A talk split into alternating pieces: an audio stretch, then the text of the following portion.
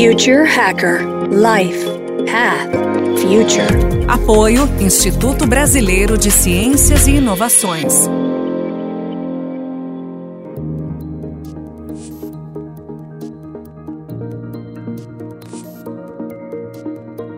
Hello, everybody, and welcome to the international edition of Future Hacker. I am Maria Taide, and today we are talking to Roger Spitz, founder of Techistential, a research and education platform on innovation and disruption, and the chairman of Disruptive Futures Institute. He also acts as advisor to startups and VCs, board member, and contributes to MIT Technology Review. Hi, Roger. Thank you so much for being with us today. How are you doing? Hey, Marie, I'm great and so happy to be with Future Hacker today. We are super excited to have you here. So, you know, let's begin by talking about your career. You actually started as an investment banker, C level advisor, worked in mergers and acquisitions. So somehow you've always been involved in analyzing the future when it comes to evaluating companies, right? So could you please tell us about your journey? And in particular, please also share with us the connection you told me that you have with Brazil. Absolutely, Maria. And this is this is really a fun part for me because it's the journey which which led me to to so many things which we can talk about and to your wonderful country. But as you say, I started with, you know, in investment banking, focusing on, on mergers and acquisitions. And that's, to your point, very much looking to the for, to the future, very much strategic. And it's a very, you know, very privileged to be able to have um, such a focus and, and advise so many companies and their shareholders and, and C-level um, executives on strategic transactions. Well, what I found is that over the years, when you think of the accelerating speed and scale of change and the disruption, where so many industries can basically fundamentally be reshaped overnight and, and startups can, you know, build entirely new platforms and come out seemingly out of nowhere, even the largest players were displaced. And so I felt that the lens, which was transactional and through through M and A, was a bit too narrow, both in terms of the time frame, because often it's looking at the next few years, but also in terms of it not being 360, not looking holistically around the broader meaning of disruption and innovation.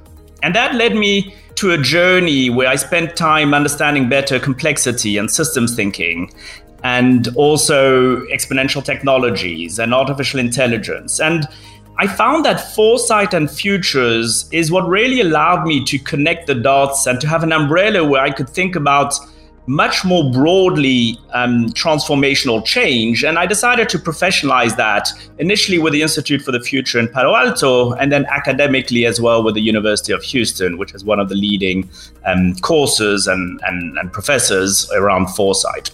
That's the little journey in terms of my professional focus and where I'm at today. In terms of Brazil, you're right. I have very strong links with Brazil, and it's a country which I absolutely adore. I wish now I was uh, on the beach of Rio and, and, having my, my bowl of acai. But there's a personal and a professional link to, to Brazil. On the personal side, my wife Emilia is actually a, a carioca.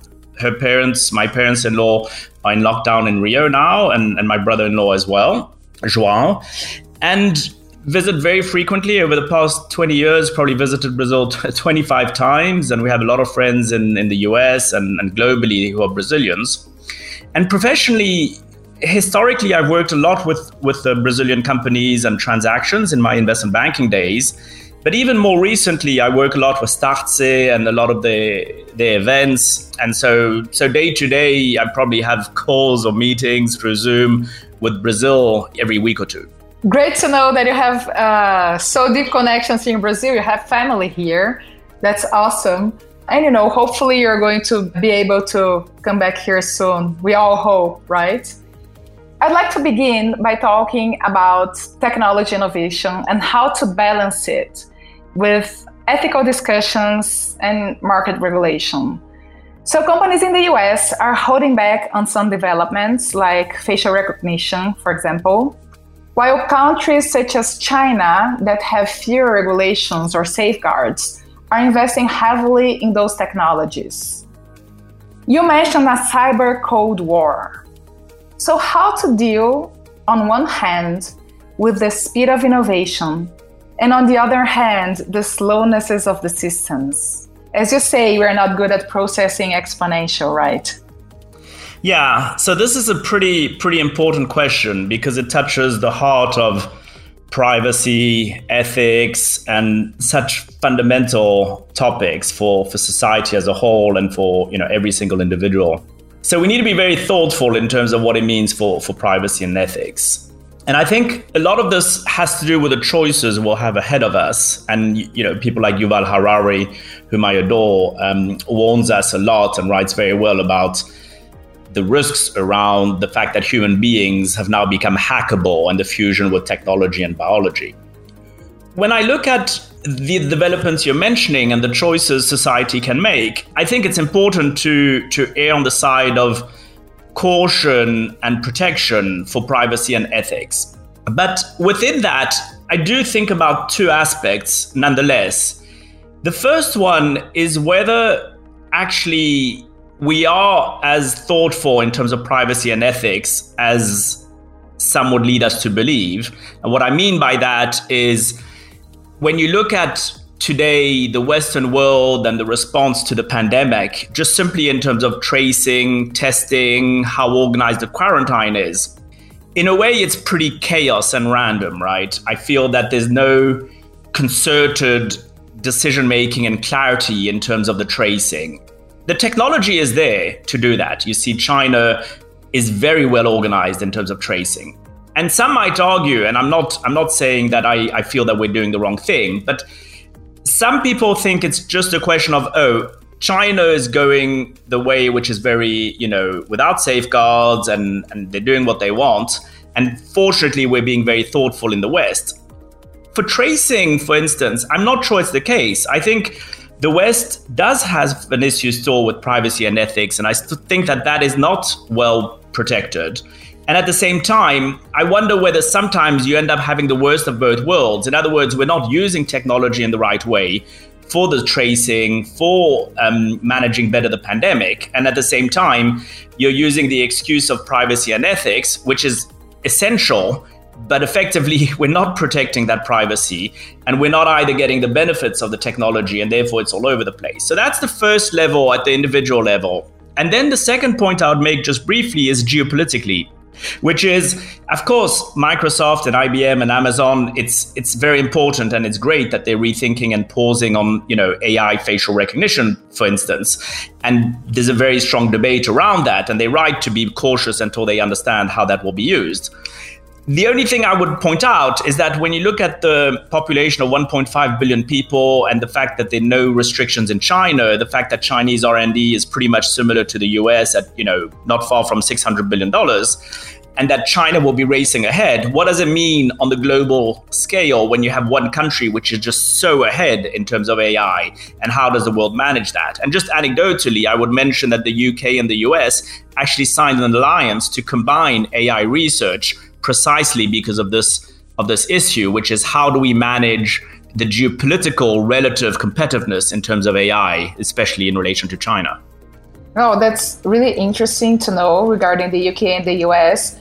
And you know, definitely it seems that there's no easy answer, right? Just to repeat something that is said that struck me. So we are basically not using technology in the right way. And on the same time, we're still not protecting their privacy while other countries are able to afford to that. So that's definitely a debate that is needed and it's needed fast. Definitely, it's not easy to, to solve. Moving forward, uh, with the trade and technological war between the US and China, how do you see countries like Brazil turning this into an opportunity to supply products and services to the US? So, you know, while we may not ourselves be the best example of innovators compared to other countries, you mentioned that you see a lot of potential in Brazil due to our creativity, our ability to improvise, uh, which I hope it's in a good way, and to deal with the unknown. With the right investments, could we take this opportunity to fill this gap and how? You're right, Maria. I think I think there is an opportunity for Brazil to play an even more important role on the world scene, and including with, with technology, with innovation. I personally find that Brazil is already very good at being quote unquote neutral partner, whether it's for China, for US, for Europe. And that's that's not new. You know, we've seen it in in many different areas. with certain constraints in Europe, such as GD, GDPR, with increasing national sensitivities globally, and given the size and the strength of Brazil in a number of segments, I think it is a good time for Brazil to try and play that neutral, trusted partner, in a way, the Switzerland for technology. So, if you focus on areas where Brazil is already very strong, not least fintech and agtech and digital media and some others, this for me is a unique area um, for for Brazil to play that neutrality. I guess the the one point I would mention as a sort of closing, and that's following some of the the debates around Embraer and the US, is to make sure that when Brazil is able to achieve the leadership in certain segments and have these great companies and play that um, Switzerland for technology, that it still keeps its own personality and nationality of these technologies and doesn't just sell out to to the highest bidder or, or to the US. Yeah, that's definitely definitely uh, a good point that you raised. Uh, I do agree with you that we're so strong in some fields, like I mentioned, the fintech and the agrotech. But on the same time, unfortunately, we still need to to develop on my view, the most important thing, which is the education part and in investing in education, in science, and in technology. Uh, so, as much as we are trying, and, and we globally, I would say, trying to hold some founders and developers accountable for the consequences of their innovation on our lives, as we could clearly see in the social dilemma it just seems to me that having access to quality information about innovation is still a luxury for few. And that's actually one of the reasons why we created Future Hacker, right? Providing information and education, educating people on what's coming to allow this healthy debate to occur, which is essential to understanding what the boundaries should be and where we should be creating incentives so the companies would follow an accept- acceptable path for the benefit of society as a whole. Shouldn't we make it an obligation for high schools to add to their curriculum basic education around digital, the use of data, and social media? Really, the basic knowledge so that the young generation understands what's behind this new exposed life that they have. What are the implications? What are the consequences of that? Just for the sake of safety, mental health, and also maybe as a seed for future innovators to solve the current issues we currently face. I agree. There's a lot to unpack in what you've said, but these are so important points. And one of the ways I look at it when you're talking about education is to think about what the focus of the educational system is. And it's not just a, a concern for Brazil. I think institutions for education worldwide are doing one thing more than the other, which is looking to the past versus looking to the future. When you look, for instance, at the languages that are taught at school, and I'm, you know, myself, I don't speak Brazilian as, as much as I would, but I appreciate my understanding of Portuguese to a degree and the fact that I speak French and the value of learning you know languages or, or, or, the roots of Latin and, and Greek. But I do also wonder whether data itself should be treated as a language and should be taught at school as a language. You need to decode what free means, quote unquote. Free being, you know, to use the terms in, in social dilemma you referred to, if it's free, you are the product, right? And teaching data literacy, which is, you know, you have data that brings information, it brings knowledge and insights and those insights are monetized and you have the privacy and the surveillance and the ethics issues we debated and then we have the fact that you can hack a body because your bodies are becoming biodigital and you can replicate data. And you can also have all the bias um, a lack of interpretability of what's the correlation versus the causation the integrity of the data itself. All of these features around data literacy and what does free mean are essential because human capital needs to develop beyond programming and the data itself. But human capital needs to understand that data is really treated as a language for the digital and dematerialized world of intelligent systems. So the future might appear free, but unless you're fluent in the language of data to allow one to put a cost to it and also a, a benefit and a return on that language, then I think there's a there's a problem with that. And to your point, it really starts at school, right, with education. Exactly. And I completely agree with you. Schools are currently looking to the past instead of looking to the future. That's a, a perfect way to put it. Continue about this subject. It makes our system, our education system, so archaic.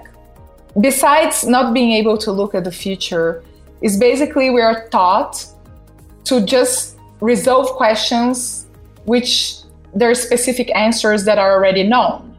You talk a lot about your experience in Israel, which is a huge pull for innovation. It has an education system that is focused on problem solving, critical thinking, curiosity, collaboration, and comfort with ambiguity. And those are all skills needed by future leaders. So, what does it take us to upgrade our educational system to that? And do you think that both Brazil and the US have been neglecting the democratization of education? This is an area for me which is really the root of, of some of my greatest concerns. You know, as we've been discussing in the past few moments together, it really does start in the playground. It starts with education, right?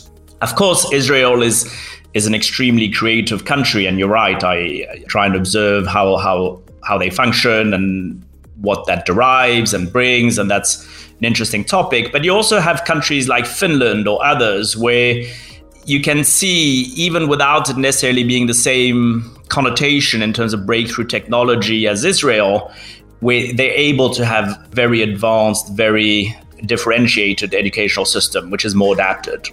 I worry sometimes, in particular for the US. I think that not that I'm more worried about the US than the rest of the world, but just to answer your question, first talk about the US.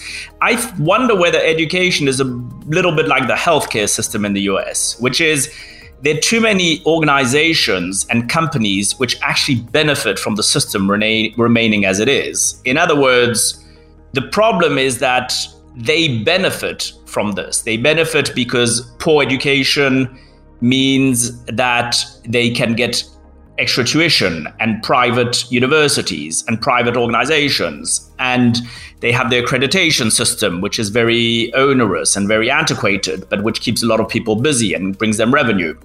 I see four elements to really change. I think the first one is the awareness of there being a problem. I personally think that the US is aware that there's a problem, but they're not necessarily willing to change it. Brazil, I don't know. I think it may not be as simple. I think there might be a, a lack of awareness to a degree by some of the decision makers. So, the point number one is the awareness. The second point, which is the willingness to change. And then you need the third point, which is the agency and the perceived ability to actually drive change. And then the fourth one, which is often very difficult to achieve, is the alignment of all the stakeholders, of all the decision makers who can actually make that change happen. But in the end, it's who's interested in keeping the system as it is or in shifting the system, right? I think in time we're starting to see and we'll see the democratization and Darwinism, Darwinism, which will bring the right educational models. As people build their portfolios of careers, of skills needed, they'll see what works for them because it is democratized. You can have today with a smartphone in Bangladesh or in a remote part of Brazil or anywhere in the world pretty much as much information um, with 5G as a Harvard professor. And companies like Google and many others are building their own reference and educational systems, which they're offering at much more competitive prices. The problem is, you know, how long does it take for the world to be aware of what's required, the willingness to use and adopt a different model and to make those changes? Um, whether it's the youngsters who are going through the education, the parents who are, you know, and others who are supporting them in those decisions, and then ultimately the demand side, which is the companies and organizations which are willing to employ a certain type of skill. This is a topic which is very much researched by you know, the World Economic Forum and many others in terms of the gaps of skill set and the problem with education. But it seems to be that there are a lot of wonderful reports being issued every week or two, but limited action and that is that is i think a very big problem for humanity as a whole that's such an important topic and you brought you brought us so uh, many important information that you know we could actually be discussing that in a whole we could have a whole podcast about that and it, it would be endless but you know unfortunately we have to end this episode So, for our listeners, stay tuned. We are going to continue this conversation in the next episode. So, be right back. Thank you. Thanks, Roger. My pleasure. It was great. Thanks, Maria, for having me. Future Hacker Life Path Future. Apoio Instituto Brasileiro de Ciências e Inovações.